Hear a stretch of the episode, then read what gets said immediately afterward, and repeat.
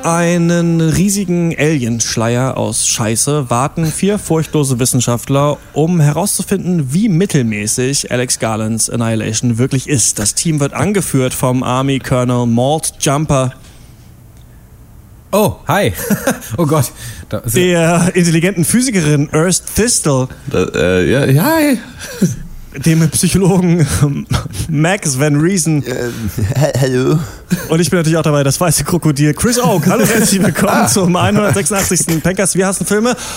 Und er ist wieder bei uns, ja. der Tim Melzer des Web 3.0, Horst Lukas Diesel, der Foodblogger des Jahres 2017. Hallo, herzlich willkommen äh, in diesem Cast. Weißt du noch, hier geht es um Filme, ja. gar nicht so viel um Essen und Facebook-Bilder. Ich dachte, ich, äh, ich habe euch ein Rezept. Äh, hier, guck mal, hier ist, hat ah, jemand ein ja. schlechtes Rezept ins Internet geladen, hochgeladen. Da wollte ich euch nur noch eben drauf hin. Ja, als wäre ich nie weg gewesen. Ich dachte, Podcast ist so ein bisschen wie Fahrradfahren es machen sehr viele Leute und, und man verlernt es nicht. Und man verdient kein Geld. Und man verdient kein Geld damit. Außer man ist Lance Armstrong. Ja. Und wenn die Straßen vereist sind, fällt man hin. Mhm. Ja. ja. So ist es, ganz dünnes Eins. Eis. Eis. Ja, ja ist schön, aber es, ich, es, freut mich, wieder äh, dabei zu sein. Jetzt. Der Podcast ist wirklich so ein bisschen wie Fahrradfahren, weil viele denken, dass sie es halt können, und nur die wenigsten können es aber wirklich meistern. Muss man ja wirklich mal sagen. Also, äh, ich mal Fahrradfahren gesehen. Was sag ich aber euch da. Der einzige Podcast mit Stützrädern. Der, der Podcast. Podcast ist wie Fahrradfahren. Ich hatte mir irgendwas aufgeschrieben tatsächlich. Ich moderiere ja nicht. Aber es gab irgendwo ich habe ja eigentlich keinen Zugang zu der Hörerpost, aber ich glaube, in irgendeinem äh, iTunes-Review stand drin, äh, dass sich äh, die Anja den New Metal Cast angehört hat und auch irgendwie neuerer Fan ist und sich alle Casts nacheinander durchhört und hatte eine musikalische Empfehlung von mir, mir weiterleiten wollen, zwar die Band Turnstyle. Und Anja, ich kann dir sagen, ich kenne ich und ist auch ganz cool. So, das ist jetzt, wollte ich hier beantworten ah, ja. wissen. Das kann ich meine Liste hier kann ich das hier abhaken. Kannst du deine gesamten cool. Notizen für diesen Podcast? Ja, genau, kann ich jetzt zuklappen. Ja. Ja. Ja. Laptop zu, Rubriken, ab ans Telefon. Mal, wo ihr so gedacht habt, die machen wir jetzt? Hm. Was denn? Wie gesagt, ich habe hier so ein Rezept. Also. Ja, lass mal über den Film reden. Vielleicht können wir diesen, diesen Manuel Antrag-Style am Anfang von ja, Harald Schmidt. Gerne. Was ich im Mönchshof naturtrübes Kellerbier. Ich habe äh, Stück 3,60 Euro beim Netto. Ich habe ein Rothaus Tannenzäpfle, beziehungsweise oh. ich lüge, ich habe zwei, aber oh. ich trinke nur eins. ja, erstmal eins. Krombacher Pilz, stilecht aus der Blechdose. Oh, schön. 79 Cent, glaube ich. Ich habe es extra umgefüllt oder? Ah, du trinkst es aber aus dem Glas. Ja, ja, sicher. Ich habe hier so ein, so ein Bierglas. Ah. Ja. Das ist ein so schön. eins, wo nur, wo nur 300 Milliliter reinpassen. Das heißt, ich muss eine Dose immer auf zwei Gläser aufteilen. Das heißt, ja. ich trinke quasi doppelt so viel. so ein Glas für Bier, ne? Ja, ich, äh, ich trinke äh, ja seit sechs Wochen kein Alkohol und äh, genieße gerade eine, eine schöne Kanne äh, Bad Heilbrunner Basisch Vital. Uh. Und dazu aber lasse ich mir eine Zigarette schmecken, ne? Also, äh, ja, was raucht ihr? Wird ja auch gerade Marlboro Goldsteins, oder? Nee, so äh, ja, ich habe früher sehr viel Marlboro Gold geraucht, eigentlich ausschließlich. Ja. Dann jetzt kurz zu, äh, äh im Rahmen meines Gesundheitstrips, äh, nur R1 waren ja früher die mhm. Schwächsten. Und jetzt, jetzt sind es aber dann doch wieder die Gaulois, sag ich mal. Die, die, die, ja. die gallischen Zigaretten. Aber die leichteren, oder? Die roten, die roten, ja. Ja, ja. ja. Horst, du drehst, ne? Ich habe hier im Moment jetzt gerade so eine freche Packung Lucky Strike Blau liegen. Das sage ich dir so. Ja, kann man auch mal Ich habe mal Nil damals, aber die sind ja echt ultra stark. Ey, man hat früher nur die stärksten geraucht, oder? Kann das ja, sein? Das kann sein, ne? Alter, ey, ohne Mist. Ähm, Kein Wunder, dass man mal Ich rauche einen, einen Krombacher aus der Dose. Schmeckt gut. 79 Cent. Dann kannst du in der Pfeife rauchen mit Bier. Wo man auch rauchen kann, ist äh, vom Leica, ähm, denn mit unserem Livecast in äh, Neukölln und drin kann man sogar davor, Bier trinken. Ja. Pencast Live 2. Äh, ähm, ist eigentlich geplant am 29.06. Jetzt haben wir aber rausgefunden, dass das Fusion Festival, das ja letztes Jahr pausiert hat, diesmal wieder stattfindet. Deswegen gucken wir mal, ob wir es nicht eine Woche nach vorne verschieben. Alle Infos dazu findet ihr äh, auf unserer Facebook-Seite. Und Max, da bist du eigentlich der Beauftragte. Ja. Wir können, wir haben eine Instagram. Wir ja. haben einen, den Instagram. Instagram haben wir. Äh, der Pencast hat die, die MS Pencast hat Instagram geentert. ne? äh, ja, wir sind jetzt da. Äh, zwei Beiträge haben wir schon. Ein Foto, ein von mir kommentiertes, abgefilmtes äh, Video. Äh, ich glaube jetzt also im Rahmen der äh, möglicherweise äh, der Neuverlegung ähm, äh, würde ich dann nochmal dann Machen wir noch eins, oder? ein äh, kommentiertes, moderiertes Video dann dazu posten. Also wenn sich da was ergibt, dann wisst ihr Bescheid, Leute. Ne? Ja. Wir senden, trotz Verbot nicht rein. tot. Wir senden immer weiter. Zu einer Wahrheit, ja. Ähm, Genau, da könnt ihr uns folgen. Wie heißen wir? Pencast nur, ne? Pencast. Pencast eingeben. Da sind wir dann, da gibt's dann äh, alle Updates und so weiter. Und dann, bevor wir mit Annihilation anfangen, wollte ich einen kurzen Hinweis geben, dass auch seit dieser Woche im Kino ist äh, The Florida Project von Sean Baker, haben wir schon zweimal hier kurz angesprochen. Malte, du hattest den Film auch schon gesehen. Das ist der Dude, der Tangerine äh, gemacht ja. hat, der ja bei uns im Film des Jahres 2015, glaube ich, äh, mhm. im Cast da auch relativ weit gekommen ist. Und ähm, ich war ja gerade äh, zehn Tage im Marokko-Urlaub und da hat es auch manchmal geregnet, also schön auch Filme geguckt ja. und äh, da habe ich mir den auch gegeben. Und du hast ja gemeint, es ist so ein bisschen sehr so ein Armutsabbild, das äh, ja. irgendwann auch ein bisschen anstrengend ist.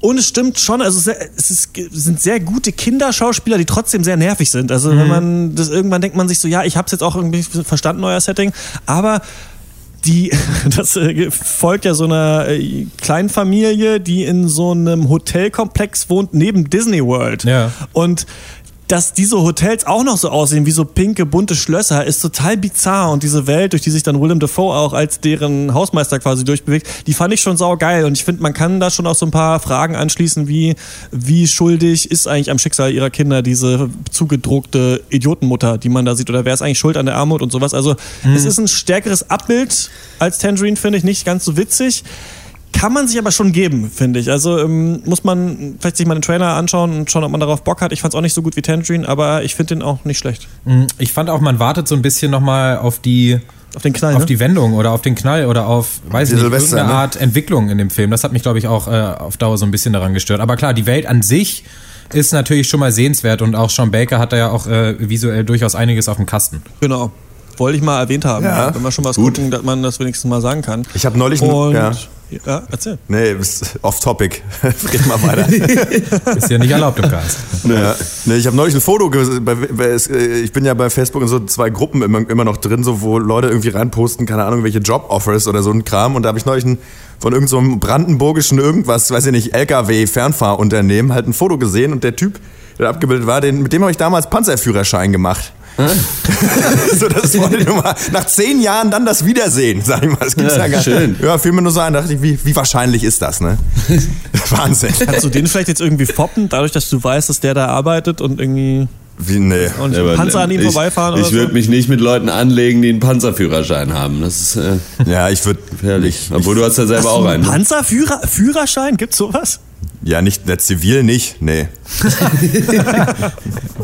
okay. Also, es Gibt man das Recht ab, den Panzer zu fahren, wenn man die Armee verlässt wieder? Naja. das Ding ist, kannst du halt zivil kannst du, kriegst du halt keinen zugelassenen, kannst du halt keinen Panzer zulassen und fahren. Also quasi, du gibst deinen Führerschein ab, deinen militärischen und ja, du kannst außerhalb des Dienstes halt keinen Panzer fahren, deswegen es nimmt sich ja, nichts. Das ist wenn halt ich einen Panzer hätte dann könnte Bräuchte ich, ich dann einen Führerschein. Vielleicht kommen wir so irgendwann mal zusammen. So, es braucht ja nur einer einen Panzer. Na, es kommt ja irgendwann eh nochmal auf Duty, äh, wir dienen oder so hatten wir ja, stimmt. Ne? Ja, genau. Grundwehrdienst bei Max. Grundwehrdienst mit Max. Ja, und es kommt auch noch die PS-Profis zum Führerschein. das, äh, das, das, kann man vielleicht auch verbinden. Und ähm, einer meiner äh, Kritikpunkte an Annihilation hat auch was mit Panzern zu tun. Also könnt ihr euch dann oh. gleich noch drauf freuen. Und ich würde sagen, dann steigen wir einfach ein in den ersten und einzigen äh, Film, den wir äh, hier richtig besprechen wollen in dieser Ausgabe. Ausgabe und zwar Annihilation. Hallo, herzlich willkommen bei Sinister. Wie kann ich Ihnen helfen? Ja, hallo, ich hätte gerne ein Ticket für Analinhalation.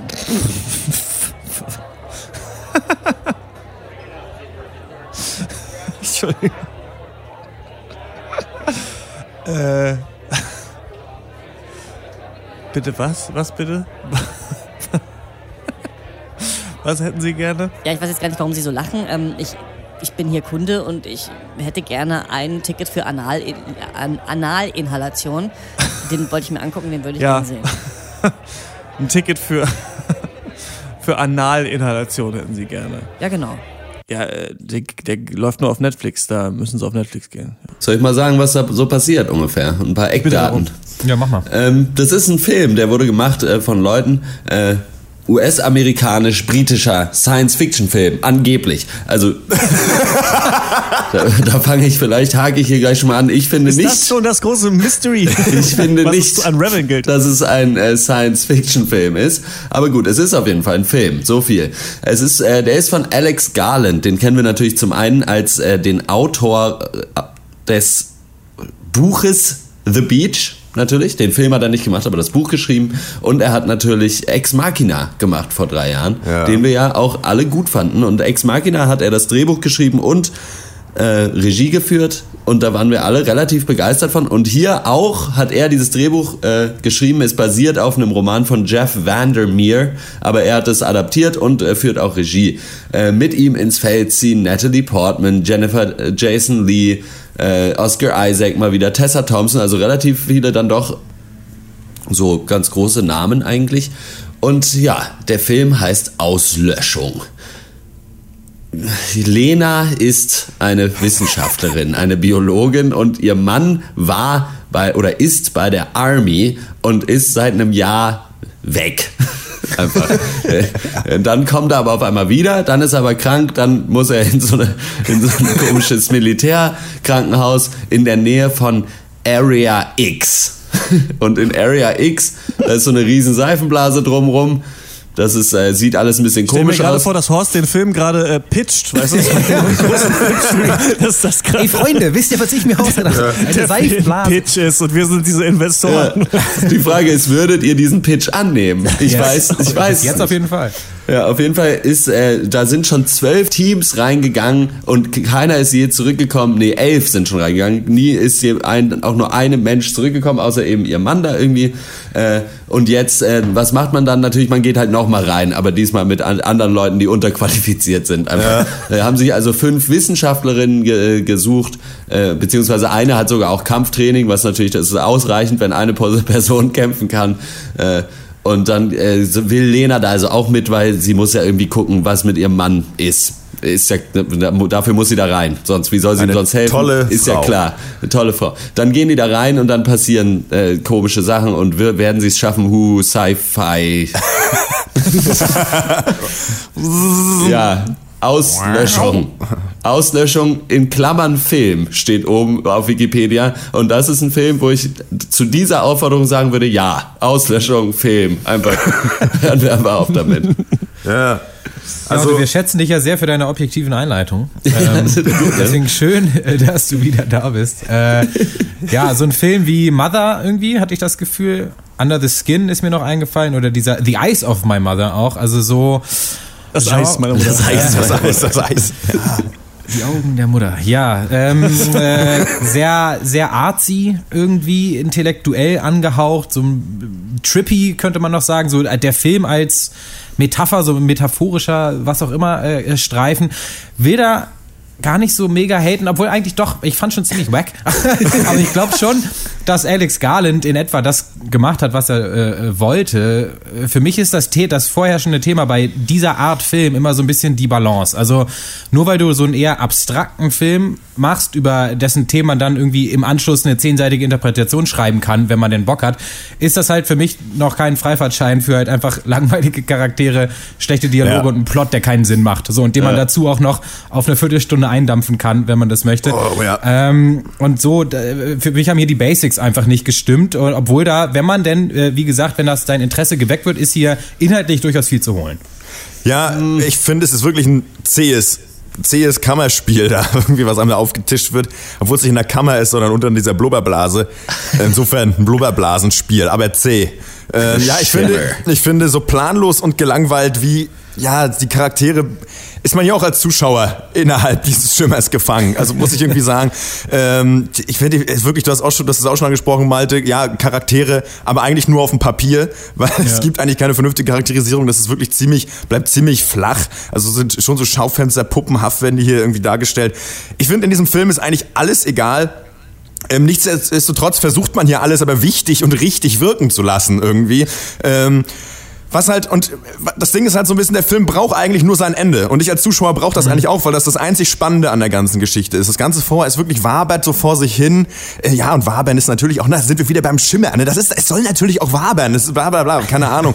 Also, das Ende ist das Einzige, über das man hier mal nachdenken kann. Und auch das ist so ein bisschen dünn und vage und rechtfertigt einfach nicht. Mal, du hast schon gesagt, ne, wo sind hier mal die Basics, wo kann man das mal abhaken? Es rechtfertigt für mich einfach nicht die gähnende Lehre, die die vorherige Spielzeit füllt. Das ist wirklich das ganz große Problem für mich, weil man erlebt hier weder äh, so ein albtraumhaftes Abenteuer, irgendwie so ähm, à la so Heart of Darkness oder Predator, meinetwegen auch Predator, ne? Also, oder, ja, aber es bleibt halt, Film, ja. ja. aber es bleibt einfach wirklich bei so einem langweiligen, schlecht geplanten Schulausflug, ähm, der irgendwie im Punkto Tiefgang finde ich qualitativ wenig mehr bietet außer so die Erkenntnis eines 80-jährigen Zoobesuchers, Post-Zoobesuch, wer ist hier der Gefangene? Das ist für mich ungefähr der Tiefgang des Films. Ich habe noch im Nachhinein noch mal ein bisschen mich belesen, weil ich dachte, wahrscheinlich ist mehr drin, als ich es gerade gecheckt habe. Aber mhm. ich war auch dann, blieb ich enttäuscht. Und äh, soweit von mir. Ja, äh, genau, das wird äh, unterstellt auf Letterbox. Das wird behauptet, dass da äh, sonderlich viel drin sei in ja, diesem Film. Auch ass, auf YouTube gibt es da äh, Videos. Ich würde sagen, eigentlich nicht. Also alles, was ich äh, bisher gelesen habe, zum Beispiel, dass es um um Krebs eigentlich geht, weil es mhm. ja um Mutation ja. geht und um wuchernde Zellen oder dass es um die Trauer geht. Das ist alles Depression habe ich auch gelesen. Depression, ja. ja. Das finde ich persönlich ähm, vielleicht noch eine der positivsten Sachen des Films ist, wenn man die sehr banalen und äh, langweiligen Charaktere akzeptiert hat, hat der Film so eine sehr depressive Ebene. Das hat mir eigentlich ganz gut gefallen. Also was ich, was ich gut fand, ist auch dieser Aspekt des Daylight Horrors. Also das ist ja eine sehr ja. helle, bunte ja. Welt, die aber sehr bedrohlich wirkt, einfach weil die, und die, die Dinge wuchern ja eigentlich schön. Aber sobald man den ersten Angreifer quasi sieht, weiß man eigentlich, ähm, womit man das hier zu tun hat. Und das hat für mich eigentlich gut funktioniert. Also lange nicht zu wissen, was erwartet mich hier, wie funktioniert auch diese Welt, was sind die Regeln dieser Welt. Ja. Das Problem ist ein bisschen, finde ich, Horst, du hast es am Anfang schon angesprochen, komischerweise, also so als Witz, ne? Komischerweise schicken sie die dümmsten Leute da rein, die sie haben. So Und die Frage ist ja, warum denkt man das als Zuschauer? Ne? Also äh, das ist ja, in anderen Filmen sagt man auch, der eine ist ein Wissenschaftler, das ist der Typ, das ist der Typ, gute Squad, die gehen da rein. Aber irgendwie in diesem Film kaufst du vieles nicht ab, weil ganz viele Grundfragen nie erklärt werden. Also zum Beispiel, warum ballert man da nicht mit dem Panzer rein in ja. das Ding, so, ja. ne? Zum Beispiel. Oder warum äh, fliegt man nicht drüber und lässt jemand mit einem Fallschirmsprung auf diesem Leuchtturm einfach landen, so, ne? Der geht einfach rein, äh, weiß ich nicht, und ähm, so, ne? Das wird aber ja. nicht gesagt. Es wird überhaupt wird nicht, nichts erklärt in dem Film, das ist gesagt, ja das genau. Nervige. Und dadurch ist dieses Worldbuilding funktioniert nicht so ganz. Das Mysterium Schimmer ist da, aber sobald du irgendeine Frage hast, musst du eigentlich denken, okay, das muss ich mir jetzt irgendwie erklären, denn der Film wird es nicht machen. Und dann finde ich auch, dass er ganz schöne Fehler begeht darin, Themen und Fässer, die er aufmacht, nicht zuzumachen oder überhaupt wieder zu erwähnen. Und äh, dadurch ist es so, dass ich glaube, dass diese, diese Grundvision, die sie hatten, ist, glaube ich, ganz cool. Aber sobald man irgendwo mal ein Fragezeichen ansetzt, bricht es eigentlich alles in sich zusammen. Oder mutiert in wilden Pflanzenformen vor sich her. ja. es wird halt wirklich, es wird echt einfach überhaupt nichts erklärt und das nervt irgendwann so. Ich finde so nach es gibt irgendwann relativ in der Mitte des Films so eine Szene, wo sich mal zwei Leute fünf Minuten darüber unterhalten, was hier wohl passiert in diesem Schimmer. Das kommt völlig aus dem Nichts und erklärt auch überhaupt nichts und macht keinen Sinn. Und spätestens da war mir klar, okay, mehr bringt, mehr wird dieser Film aber auch nicht geben an Erklärung. Und es sind so viele winzige Plotholes, schon allein angefangen. So, das Ding, dieser Schimmer ist laut, laut Film seit drei Jahren schon da. Mhm. Und alles, was die seitdem gemacht haben, ist, dass irgendeine Psychologin immer wieder Leute ausgewählt ja. hat, die da reingegangen sind und die sind nicht wiedergekommen. So, das war alles, was ihr versucht habt ja. in drei Jahren, um dieses Ding unter Kontrolle zu. So, wer ist hier für die Planung zuständig? Wo ist das fucking Militär mit irgendwelchen ja, Waffen oder so?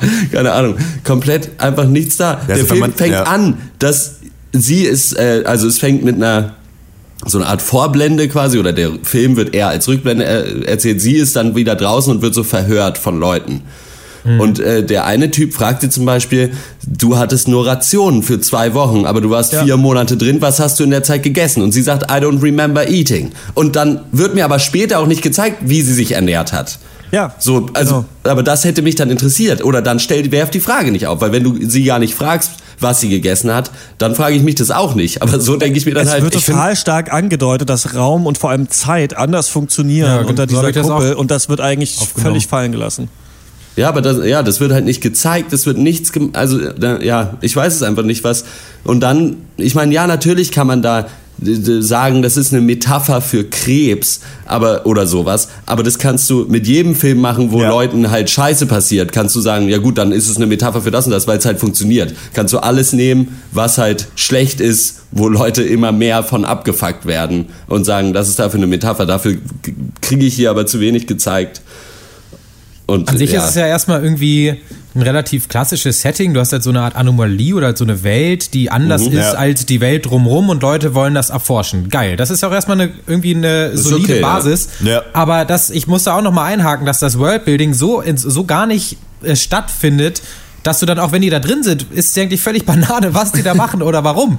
Das hat mich halt so ein bisschen irritiert. Ich hatte echt die ganze Zeit das Gefühl, nicht nur wegen dem Look, dass das hier Zwischensequenzen aus einem mittelmäßigen Computerspiel sind, die ich mir gerade angucke. Also, ja. Und ich frage ja, mich halt, diese, warum muss alles andere zurückstecken für deinen äh, visuellen und irgendwie metaphorischen Anspruch? So, wenn du eine halbe Stunde Zeit hast, um mir irgendwie verschiedene bunte Blumenwiesen die ganze Zeit zu zeigen, weil da alle Pflanzen mutieren, warum hast du dann nicht fünf Minuten Zeit, um mir irgendwie sagen, warum diese Militärbase da ist, wer diese Expeditionsgruppe ist, so dieses komplette Story-Fundament mal etwas detaillierter aufzubauen, anstatt einfach nur die erste, also dein, deine ähm, so dein Anfangsteil damit zu verbringen, zu sagen, ja, guck mal, hier ist eine Anomalie, da passieren komische Sachen, hier sind fünf Frauen, sie gehen rein, auf einmal haben sie alle Waffen, man weiß aber auch nicht warum oder was sie machen sollen, sie, sie haben keine inhärente Motivation da reinzugehen und das ist halt alles so nervig einfach und äh, ja. dann auch so krass in die Länge gezogen, bis dann mal so ein bisschen Fleisch an die Knochen kommt später. Also eine, finde, eine Interpretation, die ich gelesen habe, war ja, dass es irgendwie darum gehen soll, dann, äh, also vor allem speziell im Ende, ähm, um mhm. die Geschichte, dass ähm, man irgendwie, dass es geht wohl um die Suche, die Sinnsuche des Menschen und die Menschen ja. suchen es wohl zu sehr im Außen und nicht im, in ihrem Innern. So, das ist wow. eine Interpretation, die ich gesehen habe, gelesen habe. Ja, fair enough. So, aber dann, wie ich bereits sagte, was hast du vorher die 90 Minuten gemacht? So, was haben wir da gesehen und inwieweit hat das, hat das damit zu tun? So, ne? Also, ja. ähm, klar kann man jetzt sagen, kann man, wenn man jetzt von der Interpretation ausgeht, kann man sagen, ja, man stochert dann eben nur rum, wenn man im Äußeren sucht, aber das ist, finde ich, so vage, ey. Also, ganz ehrlich, das ist, also das ist mir nix. Wenn das deine Idee, die Idee war von Alex Garrett, muss ich sagen, das musst du besser ausformulieren, wenn du diese Idee haben, gehabt haben solltest, was ich jetzt ja gar nicht weiß. Aber das ist so ein bisschen oft das Problem, finde ich, bei dieser Art Film. Wir haben haben es manchmal bei Arthouse-Geschichten, dass jemand äh, einen Gedankengang, den er hat, oder, oder einen Gedanken, der quasi, aber wenn wir jetzt mal sozusagen das mal so, so einen Gedankenfaden mal sequenziell sehen, dann fängt es ja irgendwo an, dann hast du eine, dann kommt ein zweiter, dritter, vierter, und das baut sich immer aufeinander auf und irgendwann wird eine komplexe Idee draus. Du musst aber den Zuschauer irgendwo mal anfangen. Wo hast du angefangen mit der Idee? Was war der Ausgang des Ganzen? Und hier wird man einfach äh, reingeschmissen zu so einer, zu was, in so was komplett Abstraktes und du weißt nicht, was das soll. Und das ist echt blöd, weil hier wird, und das haben wir, sind wir beim Punkt Worldbinding und einfach mal so ein bisschen, einfach mal, hol uns mal ab oder hol ich mich mal das, ab. Ich finde das gar nicht so schlimm, so dass es so vage bleibt. Das Problem ist aber, dass man bei diesem Film, wie auch bei den anderen, zum Beispiel die Malte, äh, zum Beispiel Into the wie hieß das? In, ne, Under the Skin. Under the Skin. Äh, ich finde es gar nicht so schlimm, wenn die Hauptidee so vage ist, aber ich habe oft das Gefühl bei solchen Filmen, dass man halt so diese Idee genommen hat und dann dachte, okay, ja, das ist cool, das machen wir so als Metapher für das und das und sich dann halt einfach irgendwie in die Hängematte legt und sich denkt, der Rest klappt aber von alleine. Aber ja, wenn die genau Leute genau sich die ganze ich, Zeit ja. nur dumm unterhalten und innere, also ja, die Charaktere nicht irgendwie da sind und man da nicht mitgeht, dann fällt alles auseinander. Eben. Filmische und auch Sci-Fi-Handwerkszeug, was du einfach äh, brauchst, um so eine äh, Welt dem, dem Zuschauer zu erklären. Wir haben es gesagt, ne, der, die ganzen Anfangsfragen, ja, die sind natürlich die gleichen Fragen, ne, wie, warum haben die Leute Waffen, wen schickt man da rein und so weiter, aber die musst du trotzdem erklären. Du ja, musst es immerhin, damit du weißt, damit du zum Beispiel sagst, ich hab's aber gesagt, so ungefähr, ne, damit das einfach wasserdicht ist. Da musst du, kannst auch am Anfang eine Trainingsmontage machen oder irgendwas, aber irgendwas braucht man. Und das zweite Problem ist, finde ich, dass auch der Payoff am Ende nie wirklich auf der ursprünglichen Idee aufbaut, dass sich hier ja. DNA-Stränge oder verschiedene Spezies kreuzen sollen, dass Überhaupt hier nicht, Dinge ja. geklont werden. Denn die gehen ja rein in den Schimmer und ähm, wachen dann auf und waren schon mehrere Tage drin. Mhm. Ne?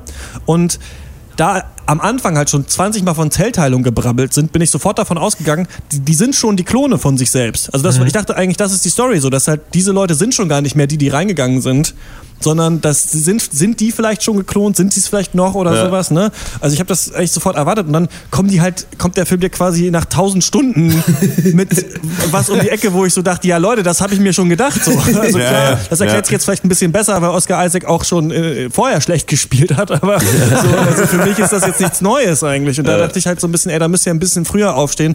Und da, da kann man viel draus machen, aber wenn du dann sagst, das ist eine hochklassige, äh, hochqualifizierte Physikerin, die dann sagt, ja, die Bäume wachsen wie Menschen, weil sich die DNA gekreuzt haben, ey, das ist einfach zu billig. Das Biologe, das ist ja, ja, vor allen Dingen ist ja, das ja, auch der allergrößte Schwachsinn der Welt. Kann es ja sein, aber die, verkauf, dem, dem muss mir dann halt verkauft werden, wenn das halt Müll ist. Aber nicht einfach so, ja, das ist scheinbar so und hier ist alles ein bisschen anders. Äh, ciao.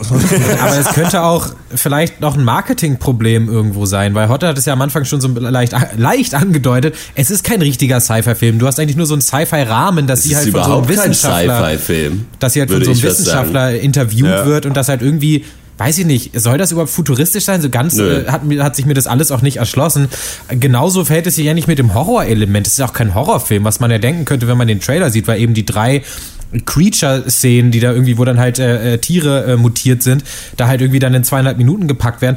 Aber das Ding ist, diese Szenen im Film, die Horrorszenen, die waren auch völlig beliebig. Also ich meine, die lassen sich natürlich über halt die Mutation oder was auch immer mit dem Thema irgendwie verbinden, aber der Film funktioniert auch ohne das, oder? Also ich ja. meine, gerade wieder aufs Ende, wenn der Film ja dann seine Message irgendwie auspackt äh, in einem halbstündigen Musikvideo, was ich übrigens sehr, sehr cool fand. Ähm, ja. Ich muss auch im Musikvideo äh, so Michael Jackson irgendwie so denken. Ja. ja. Ähm, Jetzt habe ich den Faden verloren. Aber das kann er eben auch machen, ohne vorher zu sagen, ja, guck mal, hier sind drei Sci-Fi und zwei Horror-Elemente, die aber an sich, äh, die die Story an sich nicht braucht. Ja. Hat mich auch gewundert. Also diese, also ich, ich fand es trotzdem gruselig. Ich fand es auch, hat irgendwie, das Mystery hat schon funktioniert. Das hat dann die Frage, wenn es danach aufgelöst wird und du weißt, aha, es war so, äh, dann ist es natürlich nicht mehr so, so in, äh, intelligent. Aber es hat schon ein bisschen funktioniert. Mich hat nur gewundert, also das so völlig bizarre Szenen, ohne das jetzt spoilern zu wollen, die finden ein Video, in dem ein Messer vorkommt. Ja. Mhm. Ähm, da dachte ich mir so, warum machen die Menschen das? Wird das noch erklärt? Was soll das? Ja. Achso, es hat einfach gar keine Relevanz für nichts so ungefähr. Ne? Also so ist der Film öfter mit seinen Ideen. Ja, ja, auf jeden Fall. Und es ist halt, ich weiß auch nicht, ich fand auch diese Monsterstellen irgendwie nicht sonderlich gut gemacht. Mhm. So, also das war, der Film hat halt gänzlich gescheitert irgendwie was Neues zu zeigen. Und obwohl er so ja schon anders ist, halt irgendwie, also wie kann man einen Film machen, der so anders ist und trotzdem so langweilig? Habe ich mich, hab ich, mir, äh, hab ich mich oft ja. gefragt, so ein bisschen. Auf Letterboxd habe ich gelesen, äh, endlich ein Film, äh, der so langweilige Frauencharaktere hat, dass auch Männer ihn gut finden können.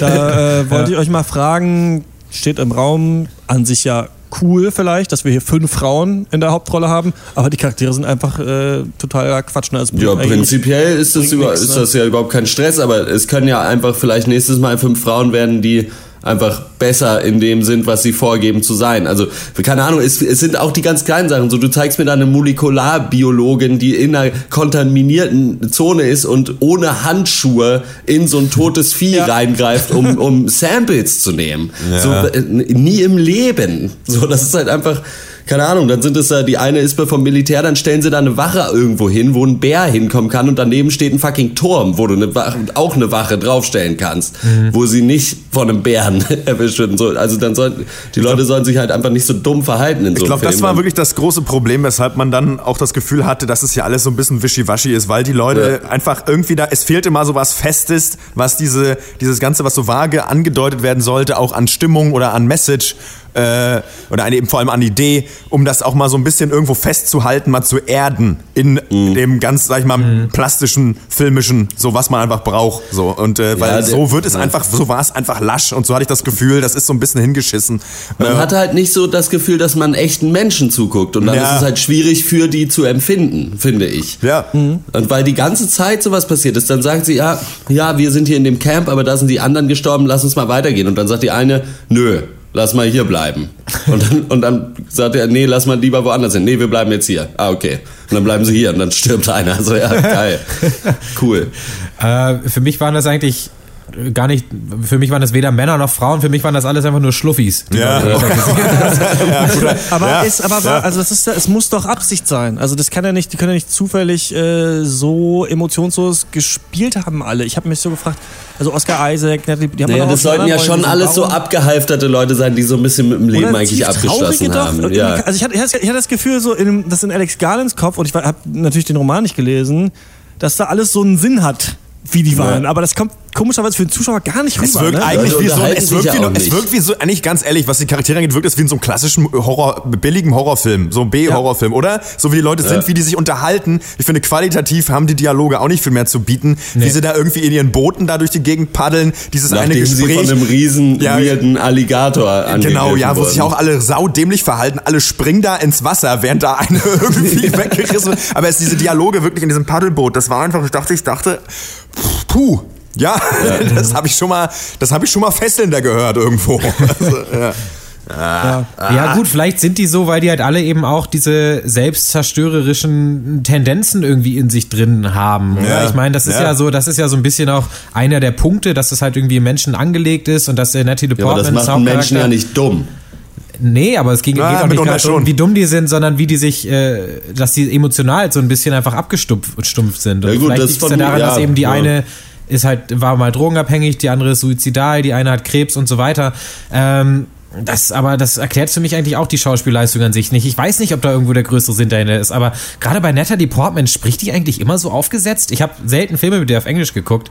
Oder war die noch in ihrer Jackie-Rolle drin? Ich fand es ganz schrecklich, der zuzuhören, muss ich sagen. Ja. Ich weiß nicht, ob euch das auch so ging. Na. So ging so, aber ja, irgendwie. Aber ich muss ehrlich sagen, ich finde es schwierig, wenn ich einen Film mache, in dem die banalste Handlung irgendwie Ausdruck äh, weißt du, der, der dieser ja. wahnsinnig smarten Idee sein soll. Also weißt du, wenn jetzt auf Kacken gehen dann auch noch, weißt du, relevant ist für meine tiefe Message, dann finde ich das irgendwie komisch. Weißt du, also ich, irgendwie ist das für mich, I don't know, das funktioniert für mich vielleicht eher in einem Roman, aber in einem, aber filmisch, ah, weiß ich nicht. Ja, naja.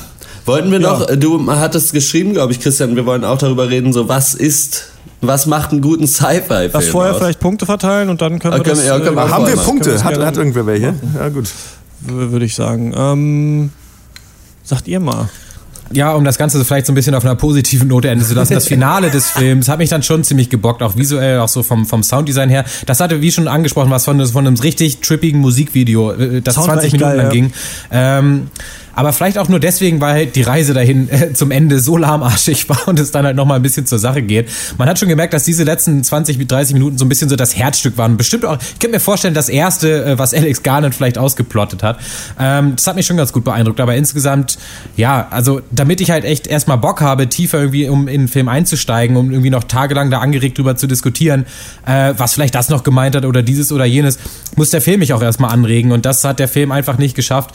Ähm, die Geschichte hat mich absolut nicht in den Bann gezogen, die Dialoge haben mich nirgendwo abgeholt.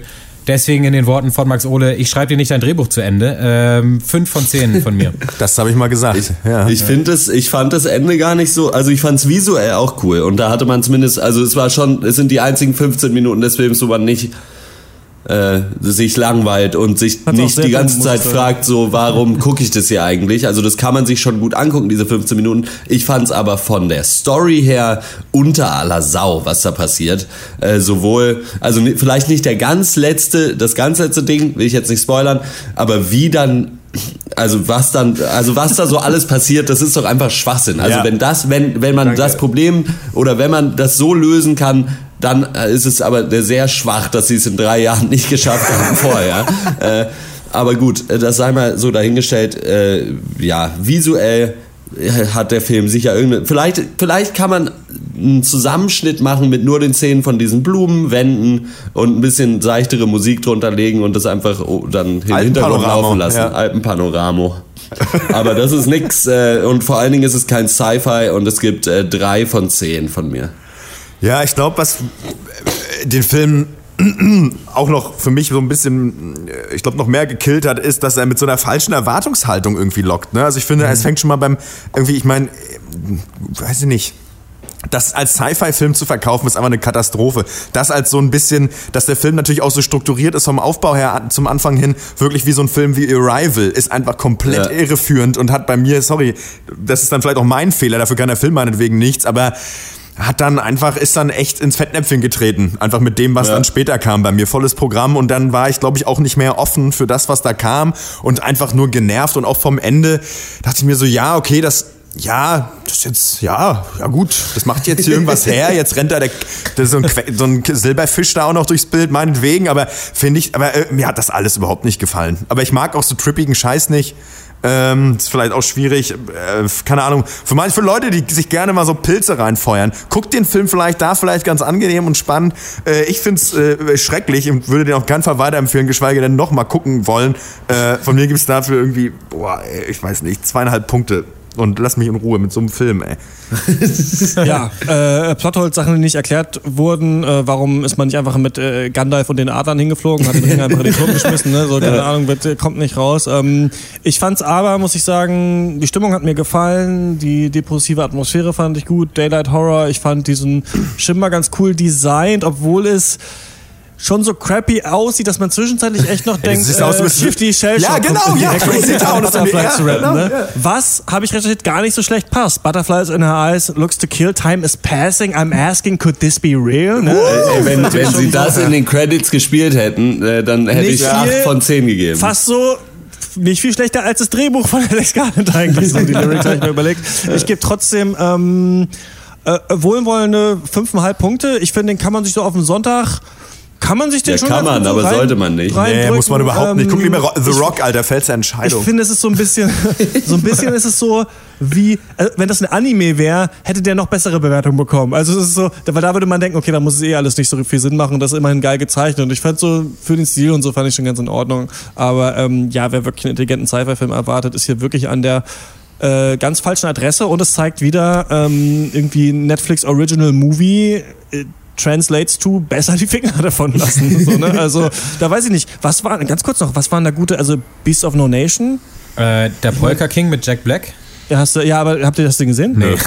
ja, habt ihr irgendeinen, also was sind, also deswegen, ich finde das Label, hier, so Netflix äh, Original irgendwas, ist kein Qualitätssiegel. War das die, dieser komische I don't want to live on this ja. world anymore. The Discovery okay. auch I don't want to live on this world anymore. Mit, mit hier Jason Siegel und Rooney Mara da, die oh irgendwie in die, in die von Robert Redford in die Traummaschine da irgendwie oh rein entführt wurden. Oh. ne? Ja, das war ja, oh Gott, das ist ja also lange her. In den Untiefen von Netflix, da mhm. findet sich noch einiger Müll. Ähm, wenn ihr diesen Film gesehen habt, habt ihr bestimmt, das ist ja eigentlich, wurde viel besprochen in letzter Zeit, schreibt uns gerne eine Mail an der www.ftf.com und ihr könnt uns ähm, unterstützen.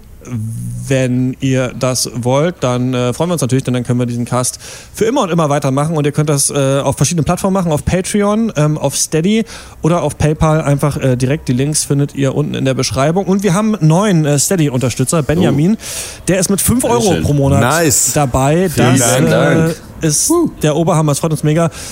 Und das beschert auch Sticker und äh, den Jutebeutel und jedes Jahr vier Lieblingsfilmcasts, von denen zwei schon äh, online sind für Steady und ähm, Patreon-Unterstützer und äh, die nächsten zwei sind wir gerade äh, in der Planung zu produzieren, die kommen bald. Also vielen Dank, wenn ihr auch darauf Bock habt auf äh, diese Sachen, dann schaut mal auf die Links. So ist es. Und Genau. Lass uns doch mal kurz weiter darüber reden.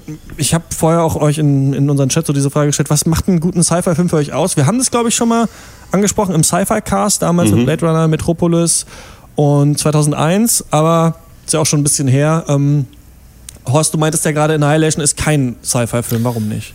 Also natürlich kann man das irgendwie als Sci-Fi klassifizieren, wenn man unbedingt will, aber es tut dem Film überhaupt nicht gut, finde ich, weil das einzige Sci-Fi-Element so ein bisschen ist ja, dass sie davon ausgehen, dass dieser Schimmer in Annihilation irgendwie eine Alien-Sache ist, irgendein Extraterrestrial-Ding. So, aber ansonsten ist es halt sehr wenig Science insgesamt. Ja, und, und gut, es ist fiktiv.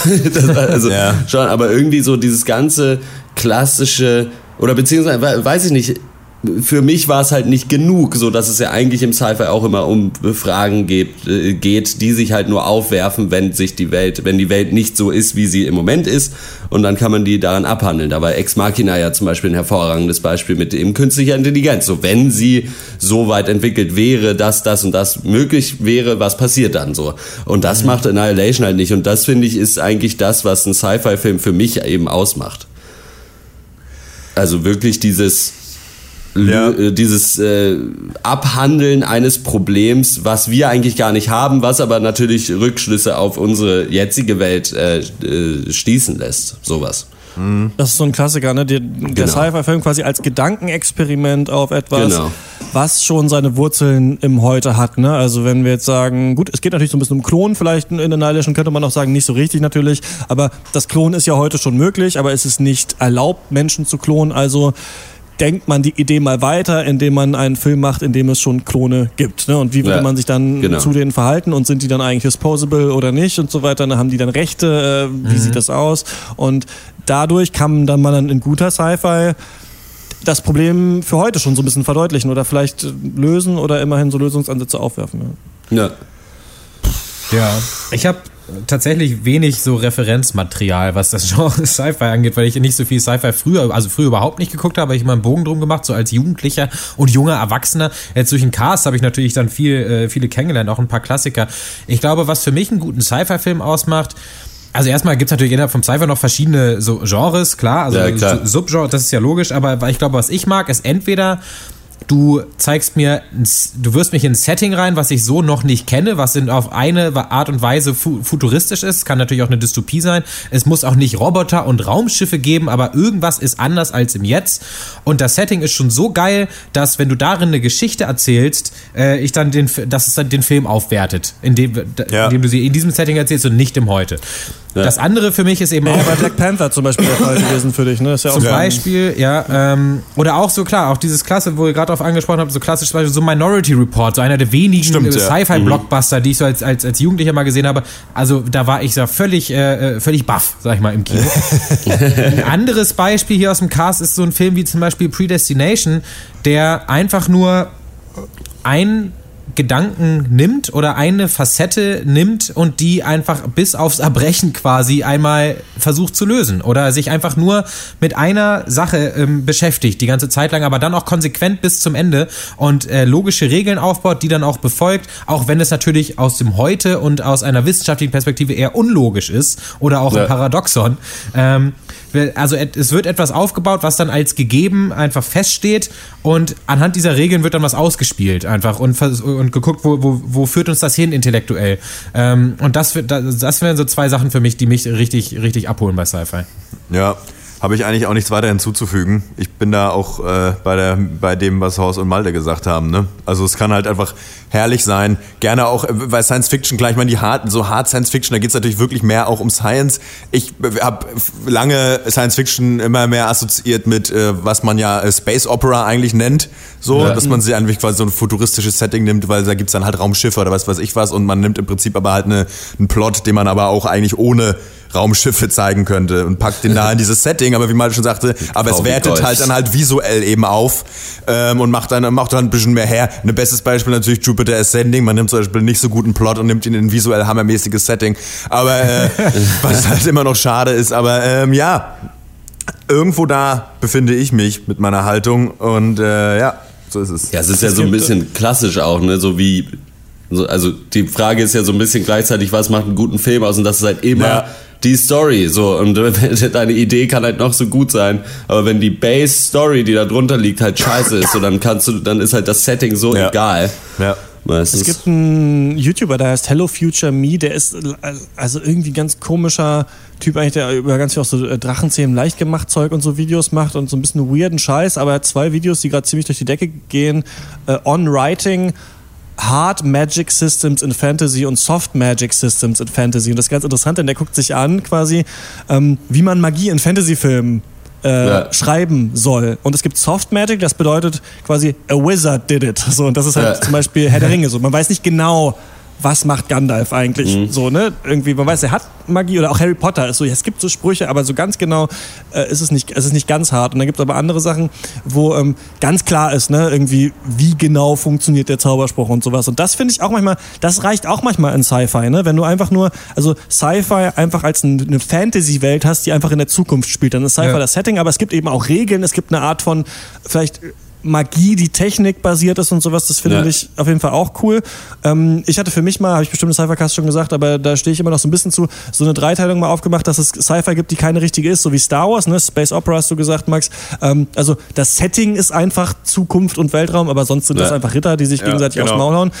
Das zweite wäre für mich so, wurde auch schon gesagt, Gedankenexperiment, aber im Heute verortet, ne? Also wie wäre das mit Klonen? Und das dritte wäre für mich so sowas hinausweisendes, ähm, das Fragen aufwirft, die wir jetzt noch gar nicht haben. Oder also, also zum Beispiel, was passiert, wenn die, so. ja, wenn die KI sich genau das wäre dann auch ein gutes Beispiel. Hör fällt mir immer ein, was passiert, wenn sich die KI emanzipiert? Das, was, ich, was wir ein bisschen gesagt haben bei, ähm, wie hieß der Film, Shape of Water. Mhm, was ist eigentlich mit dem Fischmann? So, ne? Das, das, ja. Was will der eigentlich? Und das war so eine Frage, die hat Hör zum Beispiel beantwortet. Was will eigentlich die KI? Und das finde ich dann am geilsten, wenn quasi ein Cypher-Film einen Twist hat, der aber auch so eine philosophische These ist, quasi. Ja. So, das, dann bin ich immer so richtig gekickt. Und das ist halt, Arrival ist halt, halt ein Hammerbeispiel, finde ich, ja. mhm. wo man gesagt hat, diese Sapir-Whorf-Hypothese, die es gibt, wenn man die ernst ja. nimmt und in ein Sci-Fi-Setting packt, könnte sie auch das heißen. So, dann mhm. äh, bin ich mal ganz angetan. Aber da ist Arrival ein Beispiel, du brauchst halt das Groundwork. Ne? Du musst halt trotzdem die Wissenschaftler haben, die in diesen Schacht reinfahren. Es muss irgendwie echt aussehen und gruselig sein und sowas. Und das ist auch wichtig irgendwie. Ne? Hand ja. Ja, genau so ist es. Auf jeden Fall. Ähm, aber lustig war, Max, dass du auf Jupiter Ascending zu sprechen kommst. Ja. Solche Filme sind für mich auch irgendwo, also der, der jetzt vielleicht nicht, trotzdem aber so gute Sci-Fi-Filme. Aber so, ja. so Valyrian zum Beispiel mhm. hat, äh, hat überhaupt keine äh, groundbreaking Ideen, was die Zukunft angeht. Ja. Ist aber visuell auch so äh, ähm, äh, krass, also zieht er da vom Leder und äh, das reicht dann eben auch manchmal, finde ich, das einfach nur über dieses, über das Setting eben kommen zu lassen. Und äh, du, wie, also da bin ich auch so der Verfechter Verfechter, so Hard Sci-Fi ist absolut nicht notwendig, äh, um einen Film als Sci-Fi zu klassifizieren. Und in dem Sinne ist vielleicht auch ähm, Annihilation ein Sci-Fi-Film, weil er ja doch ein Gedankenexperiment irgendwo nimmt und es dann zu Ende führt. So könnte man es dann sehen, auch wenn es nicht unbedingt futuristisch ist. Ja. Ja, gut, bei Annihilation spezifisch, spezifisch ist halt, ja, das könnte genauso gut Magie sein. Mhm. So, also es macht halt keinen Unterschied. Insofern finde ich es, also Halt, ja, ja, und halt die Frage, ne, wer ist der Klon und bla, das ist halt auch irgendwie altbacken. Also hat man schon tausendmal irgendwie gesehen. Ne? Äh, mal gucken, wenn wir nochmal, äh, vielleicht mal einen Tarkovsky-Cast machen, vielleicht nochmal Solaris anschauen oder sowas. Ähm, da werden solche Fragen ja auch aufgeworfen.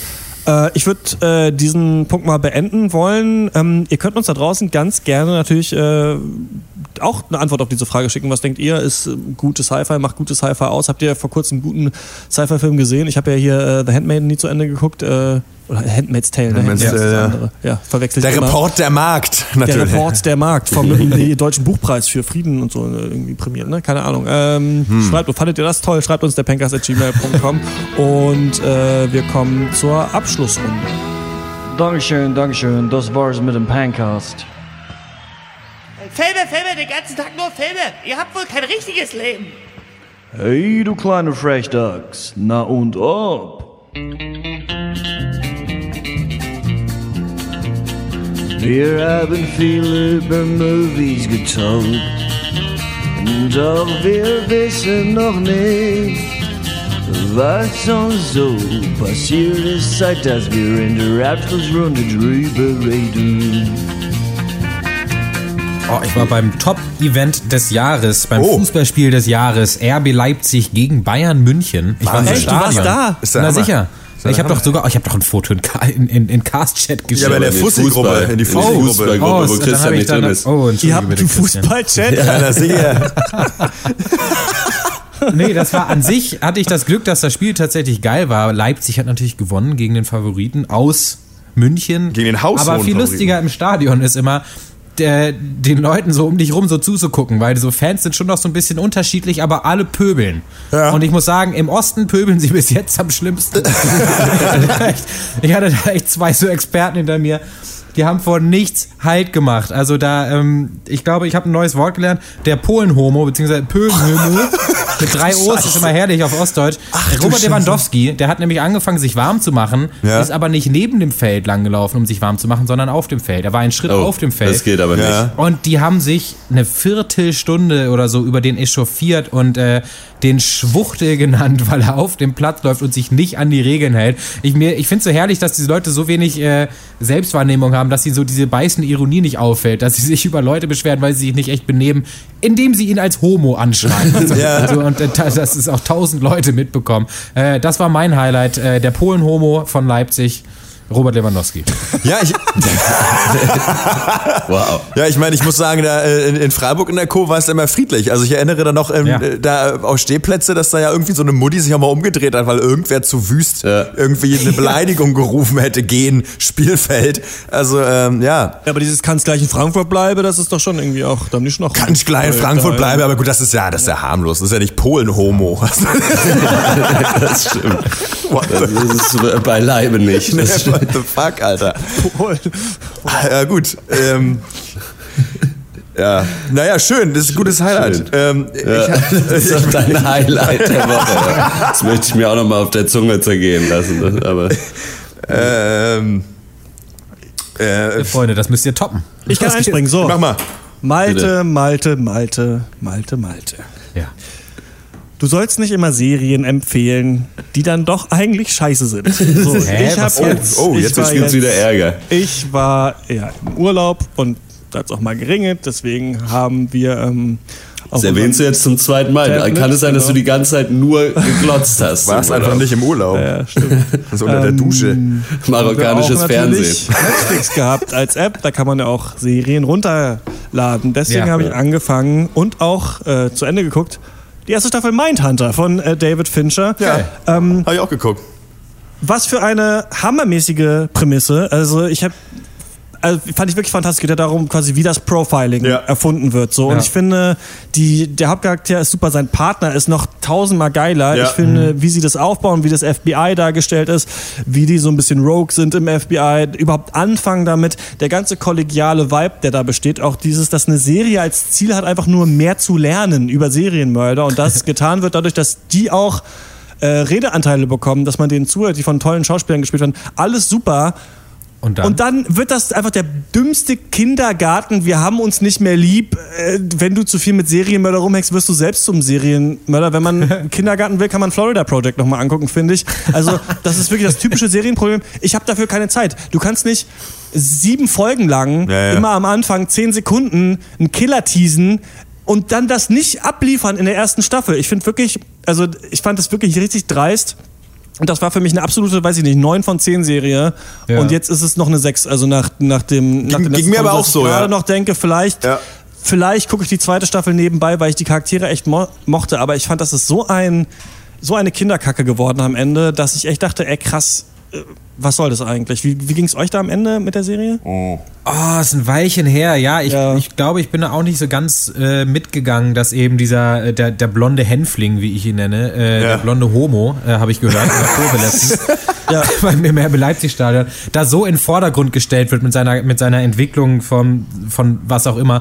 Ähm, ich mochte einfach mehr dieses ähm, CSI-mäßige, wir fangen über drei Folgen lang einen Mörder und das halt ein paar Mal, das ist so ein paar Mal ich fand, diese Storyline. Ich fand da halt Hammer, so, also was ich so, auch so geil fand, war das halt diese, es geht ja um diese beiden FBI-Typen, die dann ja, also der eine soll ja eigentlich den lokalen Cops eigentlich nur erklären, wie die beim FBI Morde äh, ja. aufklären und, und das fand ich so geil, dass die beiden halt nur so als Experten immer so reingeschaut haben in die Fälle, dass das ja aber auch für deren Research wichtig war, aber diese Forschung, was die eigentlich lernen über Serienmörder, das geht überhaupt überhaupt nicht weiter so und das ist echt ah, echt ärgerlich fand ich. Ja. Ich habe mich auf jeden Fall über den Cliffhanger mega geärgert, aber es war bei mir eher, weil ich die Serie dann doch eher positiv fand, dass ich dachte, fuck, ich will sofort die zweite Staffel gucken. Nee, also, hat so, bei mir oh, noch gezogen. Ja. Max? Äh, genau, mir ist genau wie dir auf jeden Fall, dass ich schon an sich, so zu Beginn die Serie, echt fand ich hammermäßig, mochte alle Leute. Und dann, wo das dann aber thematisch hingelaufen ist, war es mir irgendwie zu schwierig. Aber ich weiß nicht, ob, dann, ob das für eine komplette Vorverurteilung, also für eine Vorverurteilung reicht ist, ob es dann das finale Urteil ist, weiß ich, weiß ich dann noch nicht. Mal gucken. Aber ähm, eigentlich, eigentlich super gut, muss man trotzdem sagen. Also zwischen also dem, was da sonst so an Müll auf Netflix rumspukt, ist das echt top. Also wir sind ja so ein bisschen die Mindhunter für schlechte Serien vielleicht. Wir profilieren sie. Ja. Und äh, dann können wir sie irgendwann sofort erkennen. An ja, sofort ganz schnell. Drei Minuten. Das ist nix. Äh, ich wollte nur noch kurz ein bisschen Werbung machen, wenn es okay ist. Und zwar, ja. äh, wenn ihr diesen Cast hört, am Sonntag vielleicht, äh, dann in der Woche, in der letzten Märzwoche sind nochmal Laut- und Lyrik-Aufführungen in Freiburg. Wer so in Freiburg ist und mich auf einer Bühne sehen möchte und vielleicht danach mit mir ein Bierchen trinken möchte, der kann es machen im E-Werk. Ja, einfach googeln. Nein, danke. Nein, danke. äh, Max, hattest du noch was?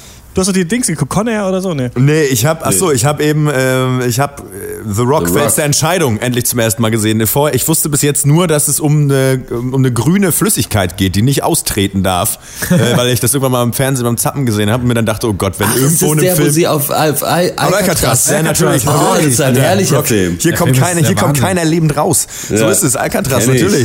äh, da, ich bestimmt schon dreimal gesehen. Und das Ding ist einfach, was ich halt immer so hart feiere, ist aber Nicolas Cage, wie der in manchen Szenen einfach das Gefühl hat, dass der so overacted, weil er halt eigentlich auch so, so, so, so, so, so ein Schlabberlauch halt irgendwie ist. Wenn er dann manchmal an einer Szene halt seine Knarre ziehst und dann sagst so, put that away, mister. Das kann ich halt überhaupt nicht. Ich muss halt immer lachen bei ihm. Ich weiß nicht, das war genauso, als hätte ich mal Snake Eyes gesehen habe und er dieser Kopf ist, der dann irgendwie ja. sich eine Verfolgungsjagd liefert. Und irgendwie muss man mal, denkt man mal, Nee, das machst du gar nicht wirklich, Nikolas. Das, wir wissen es. Irgendwie ist es lustig, weiß nicht. Aber der ist ja trotzdem cool. Ich mag ihn ja gerne. Äh, ja, was für ein scheiß Film. Aber interessant zu sehen, dass äh, die Filme, also sowas auf The Rock, genauso ist von Trans wie Transformers. Ne? Also das sind genau die gleichen Schnitte. Es geht alles nur pam, pam, pam, zack. Es geht weiter. Ja, Irgendwelche ja. harte, harte Hunde, die sich irgendwelche Sachen um die Ohren hauen. Ähm, ja, aber natürlich mit Sean Connery. Das ist natürlich, der, ja. der, der bringt da nochmal so eine europäische Note rein und rettet natürlich den ganzen Film. aber Transformers, aber mit Menschen statt Robotern. Ja, ja, ja, ja, ist so, ja, eigentlich so, ja. ja. Und Ed Harris. Aber erinnere natürlich. ich mich korrekt, ist, ist Fels, äh, The Rock Fels Entscheidung, ist es nicht auch so ein Film, wo so alle Faustkämpfe viel zu lang sind? Nee, ich glaube Oder? nicht, nee. Ah, scheiße, weil ich habe ich hab nämlich schon seit längerer Zeit, äh, suche ich in meinem Gedächtnis nach dem Namen von einem Film, den ich mal geguckt habe, ja. wo halt jeder so echt halt so, wo halt alle Leute halt auch so edgy Brawler-Typen sind und sich immer auf die Fresse geben, aber halt so sieben Minuten lang oder so. immer ist so ein Kampf könnte, zwischen könnte zwei Ong, Leuten. Ong Bak sein vielleicht. Nee, nee, da, ja, da machen sie es ja mit Stil, so, dann so. ist es mir ja egal, aber halt einfach so, so Jean-Claude Van Damme-mäßige Kämpfe, ja. ja würde mich äh, freuen, aber halt viel mal, zu lang. Würde mich ja, freuen, ich, wenn du es mal rausfindest ich, tatsächlich. Ich forsche weiter. Ja. Vielleicht können dir äh, unsere Hörer. Das war aber nicht mein Highlight, äh, ne? Ich habe die nur geguckt. Ach so. Nee, ich habe ja kein Highlight, aber das reicht so. Ähm, uns schreiben, der pankers.gmail.com, wie heißt der Film, wo die Leute sich so lange äh, kloppen. Ähm, wenn ihr das wisst, schreibt uns. Und ansonsten könnt ihr uns unterstützen, haben wir schon gesagt. Und äh, natürlich äh, Social Media, einfach mit uns abcornern auf Facebook, auf Twitter. Und natürlich jetzt auch im Jahr 2018 auf der neuen sozialen äh, Plattform, die ihr vielleicht doch gar nicht kennt. Instagram, ne? Kann man sich runterladen als App. Äh, schaut doch einfach mal rein, ladet mal ein paar Fotos mal hoch. ein Pancast Tinder-Profil gibt uns, gibt uns ein Like. Ein Insta-Pfund ähm, sind 500 Instagram, ne? das, all das und mehr. Tschüss. Dann, äh, das war's von uns. Bis zum nächsten Mal. Ciao. Ciao.